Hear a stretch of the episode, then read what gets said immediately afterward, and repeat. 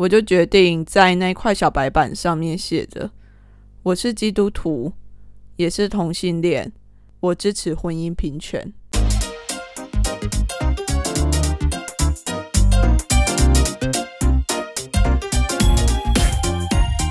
Hello，大家好，我是 c o n y 欢迎来到《为叛逆女孩》。本节目与插画家 CPG 合作。大家不知道这礼拜过得还好吗？这礼拜啊，我一直在想一件事情，我觉得对这个 podcast 应该是蛮重要的事情，那就是我正在想我的 slogan，因为我听了很多 podcast 的最前面都会有一些 slogan。然后我就在想，我自己《微叛逆女孩》应该有什么样子的 slogan？但是我想了半天，我一直想到那个呃，不知道大家有没有看过《小魔女哆瑞咪》？他们在施展合体的魔法的时候，就是那个魔幻舞台嘛。然后他们就用很迷幻的声音说“魔幻舞台”。哦，我的天呐！然后我就一直想到。当我把《微叛逆女孩》跟《魔幻舞台》合并在一起的时候，《微叛逆女孩》《微叛逆女孩》，哎呦喂呀，要羞哦！不，这真的是有点来乱的啦。其实，反正我现在自己也是会很努力的想一些 slogan 啊，就是可以放在这个节目的最前面，然后让听众就是一听就知道，哎，我来听《微叛逆女孩》喽。但是我也想要跟你们。征求一点意见或者是想法，大家有任何的想法，对于这呃在节目之前最前面想要听到的，你想象中伪叛逆女孩是什么样子，你都可以跟我分享。所以征集大家对伪叛逆女孩的 slogan 的想法哦。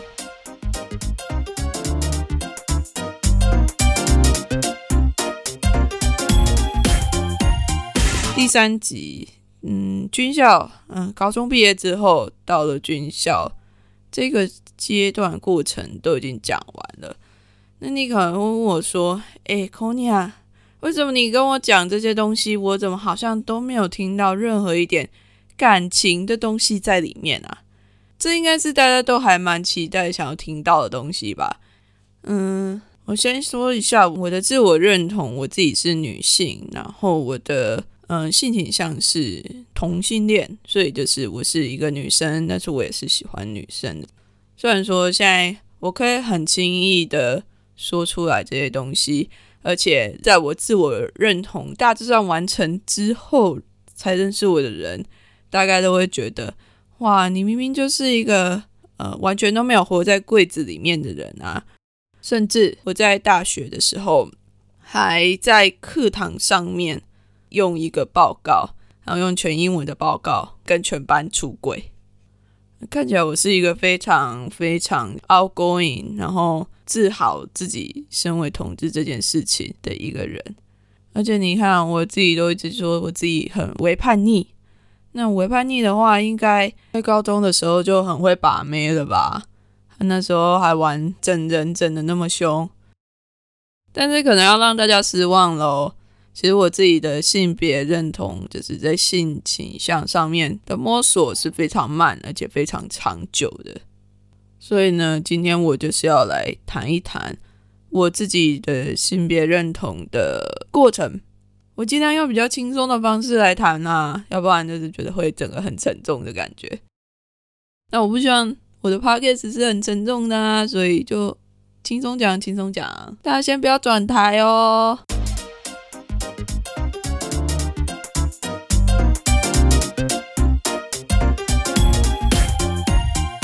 啊，我自己归纳一下我自己的性倾向摸索的过程呢，我可以分成三个阶段。第一个阶段是发现，第二个阶段是承认，第三个阶段是接受。你可能会问说，哎，承认跟接受不是一样的事情吗？对我来说有一点不一样。你可能会承认自己喜欢女生。但是你要接受自己是同性恋这件事情，对我来说是有一段距离的，是不一样的程度的。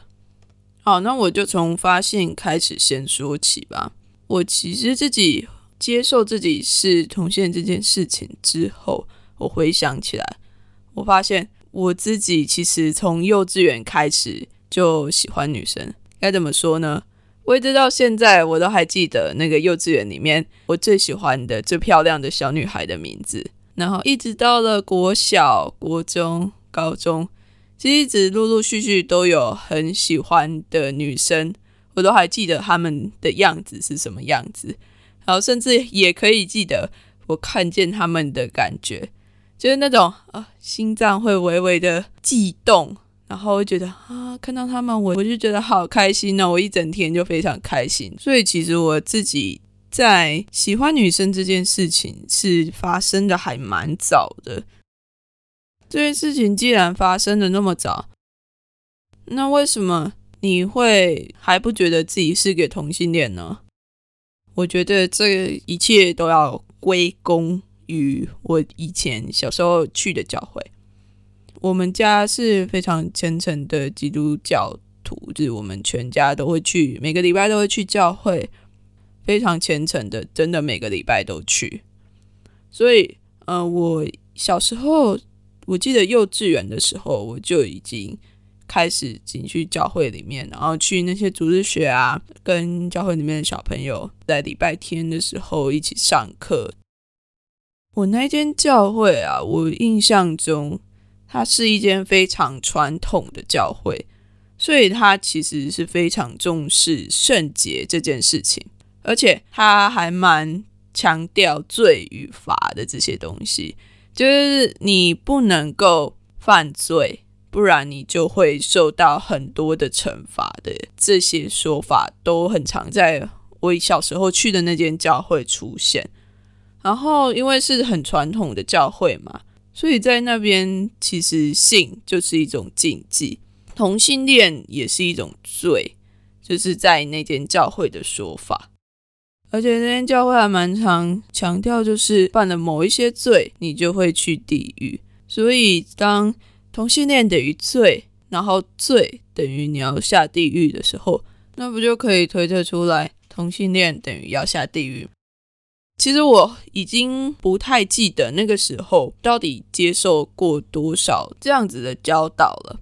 但是我后来回去翻我自己国中用非常扭曲的、非常不成熟的字体写下的一些我在听讲到的笔记。笔记里面啊，我就找到了大概两段跟同性恋有关的东西吧。他就写，哦，是我就写一个吸毒的人，同性恋的人，城墙需要修复，也需要一段时间。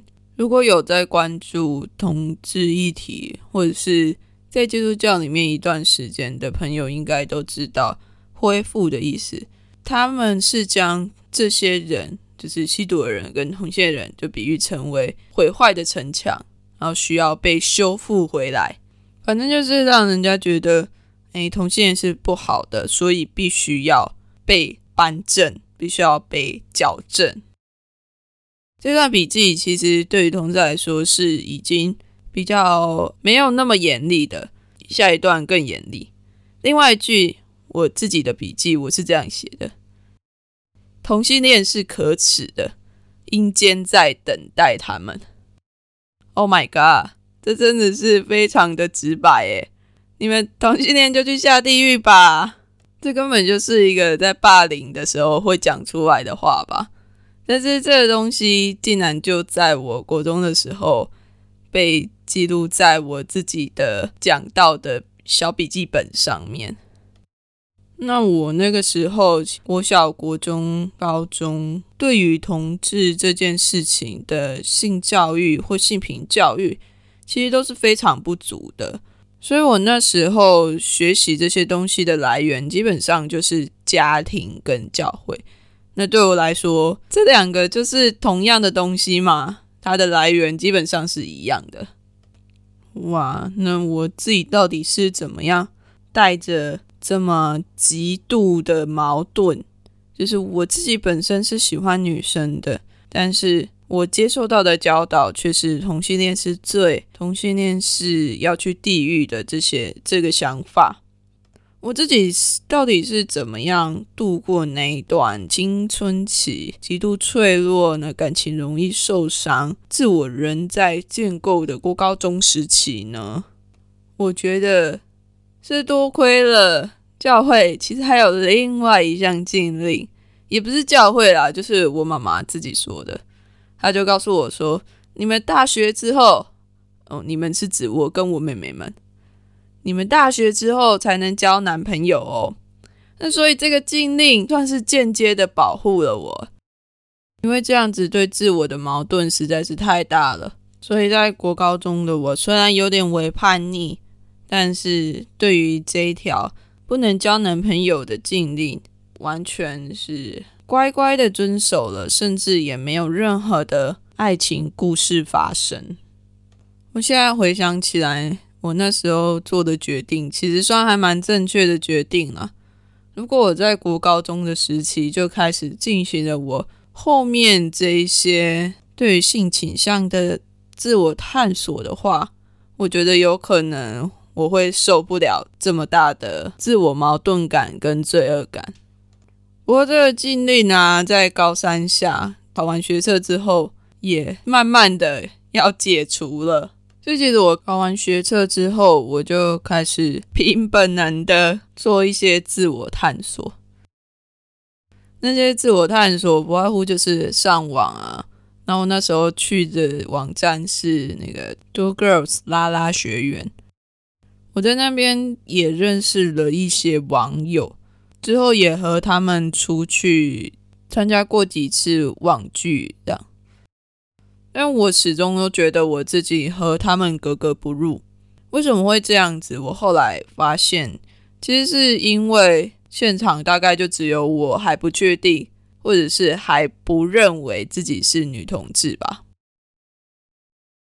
接下来进军校开始，我觉得就是真正开始自我探索的起点。对我来说，高中毕业之后，我就好像。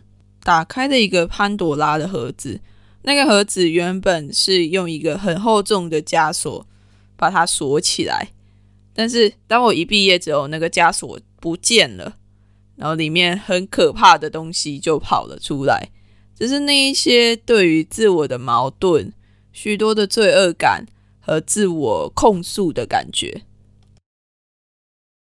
到我进军校之后，我前后只曾经。喜欢上过一个同学，女性同学跟另外一个学妹。那时候我虽然就是爱到会感觉到很心痛，或者是吃醋，甚至每天都超痛苦的。虽然军校都已经住在一起了，但是我每天还是都很想要看见我的那个同学，或是那那个学妹。这看起来已经很明显，就是。你已经喜欢上，甚至是爱上那个人了，但是我还是会一直质疑自己的感受，我就会一直问自己说：你是真的喜欢他吗？这真的是喜欢的感觉吗？还是你就只是把他当成一个非常非常好的朋友而已？靠，最好是啊，当朋友是会想要亲他你。总之那一段时间，我就是一直在不断的自我质疑。我那时候有一个写日记的习惯，所以我的日记里面很长，就会一直写说，我好像喜欢女生呢，我是不是真的很喜欢她？但是另外一边我就会开始写，但是我是不是不应该喜欢那个女生？我是不是不应该是喜欢女生的？我是不是不可以这样子做？就是在日记里面一直非常矛盾的书写这样子的东西。就好像心里面有天使跟魔鬼两个一直在脑袋里面打架，这感觉真的是非常的痛苦。而且我也会对自己做实验，我一直很想要确定自己到底是不是真的喜欢女生。所以很多人在说什么女性会变成女同志的原因，例如啊，一定是因为高中念女校都跟女生在一起，所以你才会觉得自己喜欢女生呐。或者是你一定就是打扮的太中性、太男性了，你就觉得自己是男生，然后你应该要喜欢女生呐？又或者是你一定是没有交过男朋友，所以你才会觉得自己喜欢的是女生呐？等等这些有可能造成我变成女同志的原因，我都去测试过了。虽然我高中念的是女校，但是我后来高中毕业之后，我就去念军校啦。而且军校男女的比例非常的悬殊诶，我那时候的男女比例大概是十比一吧。学校有两千多个学生，但女生只有一百六十几个，所以这个悬殊的程度应该足够抵消我以前念女校的那些业障吧。再来，打扮的太男性。嗯，我自己其实一直以来都会穿裙子，或者是化妆。做一些打扮，那之后我甚至给自己一个理由，就是我要捐头发，然后我就开始留长我自己的头发，最长直到屁股吧，就非常长的头发。那我也可以做一些非常女性的打扮，而且是漂亮的哦。有时候我看我长发的时候照片，我都会觉得，啊，我真的是快要爱上我自己了。那时候真的好美啊！这样讲一讲，好像很三八，但我觉得爱自己其实也是一门很重要的功课啊。我也是学了很久，我才能够很自然的说出这些话来，因为我是真的心动啦。啊，不要把话扯太远。总之呢，我把头发留长，我化妆，我穿裙子，我打扮的非常的女性化，但是我还是喜欢女生啊，我还是很喜欢在路上看梅啊。所以这个原因又被我自己推翻了。好，那再来下一个，因为你没交过男朋友，所以你觉得你自己喜欢的是女生。后来呀，我在军校的时候，有一个学长，他跟我告白。那时候我就想说，好啊，我就试一试。我也不讨厌这个学长，这学长人也蛮好的，长得比我高，然后外表也不差，而且又是军校学生，所以毕业之后一定会有一个稳定的工作啊，所以应该是一个还不错的男朋友的选择吧。所以我就答应了那个学长。那在交往之后，那个学长对我也是非常的好。我跟他说我想要什么，他就会去买给我，呃，时不时的嘘寒问暖啊。反正就是一个非常贴心的暖男啊，但我自始至终都没有办法喜欢上他，甚至在他想要跟我接吻、做一些比较亲昵的举动的时候，我都会觉得毛骨悚然，然后全身鸡皮疙瘩都跑起来了。我实在是很不喜欢跟男性的肢体接触，我是指那种过于亲昵的肢体接触。所以在三个月之后。我就受不了我自己良心的谴责，我一直觉得我自己好像是欺骗别人的感情，我就跟学长提出了分手，所以这原因也这样子就被我自己给推翻了。然后有人可能还会说：“安妮就是因为你没有跟男生上过床，所以你才会觉得自己喜欢女生呐，谢蛋子嘞。”你们异性恋也没有跟同性上过床，你怎么会知道你自己喜欢的是异性呢？这真的是踩到我的底线了，这不行不行不行。不过那时候真的是很尽力的把我自己能够想到的可能你的原因都测试过了，最后终于有一点点的说服了自己是真的喜欢女生的。下部队之后，我也交了一个女友啊。交了一个女友，那应该对你自己的自我认同蛮有帮助的吧？No，没有。为什么？因为其实那个学姐那时候算是被我掰弯的吧。她本来都是跟男性在一起的，只是我们那时候刚好一起受训，然后她就睡在我的隔壁床。然后那时候装扮的又特别的帅。大概就是不小心晕船了吧。除了他自己本身可能并不认为自己是女同志之外，他自己其实也是一个基督徒。所以我印象还蛮深刻的是，虽然那时候我们感觉还蛮相爱的，只是他还是会问我说：“啊，我们这样在一起，以后会不会下地狱啊？虽然那个时候我真的很想要回他说，下地狱没关系啊，我陪你一起下这种很肉麻、很恶心的话，但是对于一个基督徒来说，这种话你可不能乱说啊。所以其实那时候这段感情也是虽然很甜蜜，但是进行的还是蛮痛苦的。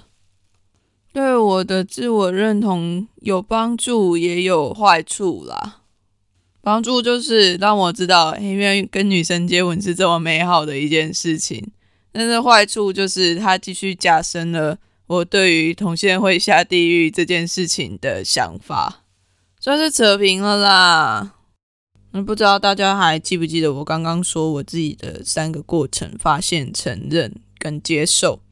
那我觉得后来让我自己愿意承认我自己喜欢女生这件事情，有两个很重要的事件发生。第一个就是我离开了我小时候一直去的那个教会，因为我发现如果我继续待在那个地方的话，我的自我认同永远都没有办法脱离自我指控和严重的罪恶感、罪疚感，所以我选择了离开。那第二件事情就是我后来加入了一个女同志的赖群组，那那赖群组还蛮特别的，就是它建立的基底是一群已经还蛮熟悉的女同志朋友，所以他们就是从这个朋友圈里面是另外在拓展啊，加一些新的人，大家一起来认识。那群主其实讨论的话题荤素不拘啊，从日常生活到性，到一些很奇妙的外太空，什么都可以讨论。所以我在那个群组里面认识到了很多的女同志朋友，然后也在他们那一些荤素不拘的话题之中，慢慢的找出了自己喜欢什么，也慢慢的摆脱那一种很恐怖的罪恶感。所以这段期间，我从发现到承认，其实经过了蛮长的时间，大概四年吧。经过这么长时间的摸索之后，我终于开始练习出柜。首先，我就会跟身边的朋友、同学比较亲近的人说：“哎，我告诉你，我喜欢女生。”呢。那时候的说法一直都是我喜欢女生，虽然大家马上就会知道了。就是会露出会心一笑，就说：“哦，好，我知道了。”甚至我的朋友们大部分都不意外。他说：“哦，你不是本来就是吗？”原来大家明眼人都早就干出来了，只有我自己还在那里非常努力的摸索探索。那我觉得真的说出口是一件非常困难的事情，但是一说出口之后。你就会发现，这世界好像没有你想象中的恐怖。不过你就会问我说：“嗯，承认之后还有一个接受？诶，你都已经承认自己是喜欢女生的，你对于这样的状况还不满意吗？”我其实不算是不满意，其实那时候还是在逃避同性恋这个字。说真的，那时候虽然我都跟朋友可以跟朋友说我喜欢女生这件事了。但我心里面有一部分仍然是觉得同性恋这个字这个词实在是太罪恶了。这个词怎么可以跟我这个人连接在一起呢？那时候的我其实完全说不出口“我就是同性恋”这句话。那我到底是在什么时候达到了我接受自己是同性恋这件事情的状态呢？我记得。这中间的过程，我又大概花了两年吧。这两年的时间，我就是一直摸索，继续的探索自己的性倾向跟基督教之间的关系，然后也一直出柜，一直出柜，一直出柜。当然是只有跟朋友出柜啦，没有跟爸妈出柜。跟爸妈出柜是需要有非常大的勇气，还有做非常多的准备才能做到的事。然后还有同同时参加一些同志大游行，找到了自己更厚重一点的同温层。我记得我接受自己是同性恋这件事是在二零一六年的高雄同志大游行的时候。那时候我跟我的一个朋友去参加，我身上穿的一件衣服，那件衣服很特别，它是有魔鬼毡的，所以我就去买了一块小白板，然后那块小白板我在后面也贴了另外一个魔鬼粘，让它可以粘在我的衣服上，我就变成一块行动的看板，然后我可以随便写我自己想要写的话。那在那一天游行开始之前呢，我不知道哪里来的灵感，或许也是时间到了吧，我就决定在那块小白板上面写着：“我是基督徒，也是同性恋，我支持婚姻平权。”其实，在写上那一些话的时候，我的手有点在发抖，而且我的整个身体也在发热，因为这是我第一次。写出来，我是同性恋这个句子。虽然跟我一起去的朋友应该没有看出来，我自己心里面有多么的澎湃，有多么的激动。然后我那时候表情也是非常的欢乐，因为要参加同志大游行嘛。而且后来那块板子还蛮受欢迎的，就是很多人都来找我拍照。我不知道是不是因为我太正了，还是啊没有啦，其实就是因为那块板子。因为那时候，二零一六年是大法官视线之前，所以同婚也是吵得轰轰烈烈的啊。那基督徒和同性恋这两个身份是非常的矛盾的，所以当我愿意这样子承认出来的时候，我觉得那块板子可能对那时候参加游行的某些人来说是非常安慰的一句话。我相信还有很多的同志基督徒可能没有办法承认自己是一个同性恋，或者是因为同性恋的身份而被迫脱离基督教这个地方。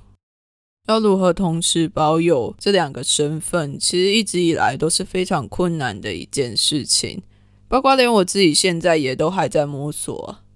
不过，总之，我自己的。性倾向的认同就差不多在二零一六年左右，大致上告了一个段落。那在我自己真正接受自己是同性恋这件事情之后，我也才渐渐的长出力量去做准备和我的父母出柜，然后才慢慢的变成像现在这样子，完全没有在柜子里面的样子啊。这样讲的讲起来好像很容易，但其实中间花了六年的时间啊。有时候我就会回想说，诶，我其实小时候好像没有因为性倾向的原因而被同学霸凌或是欺负，但是现在想一想，其实我根本就是自己在霸凌自己啊，就像是自己一直拿拳头挥自己的脸一样，不用等别人来欺负我，我自己就已经遍体鳞伤了。有时候会听到一些同志们在自我认同的时候，都是非常的轻松。就很快的就能够接受自己是喜欢女生，自己是同性恋这件事情。每次听到他们这样讲的时候，我都觉得好羡慕哦。但我也相信，嗯，我自己花的这六年的时间也不是白花的啦。生命中每件事情发生都一定有它的安排啊，所以我现在才能够讲出这一集三十分钟的 podcast，你说对不对啊？而且也因为我自己经历过那样子的过程，所以我现在非常珍惜性少数这个身份。我自己也是非常珍惜我所发生过的这些故事啊，所以才会跟你们分享。不知道你们有没有感觉到我的一片真心呢？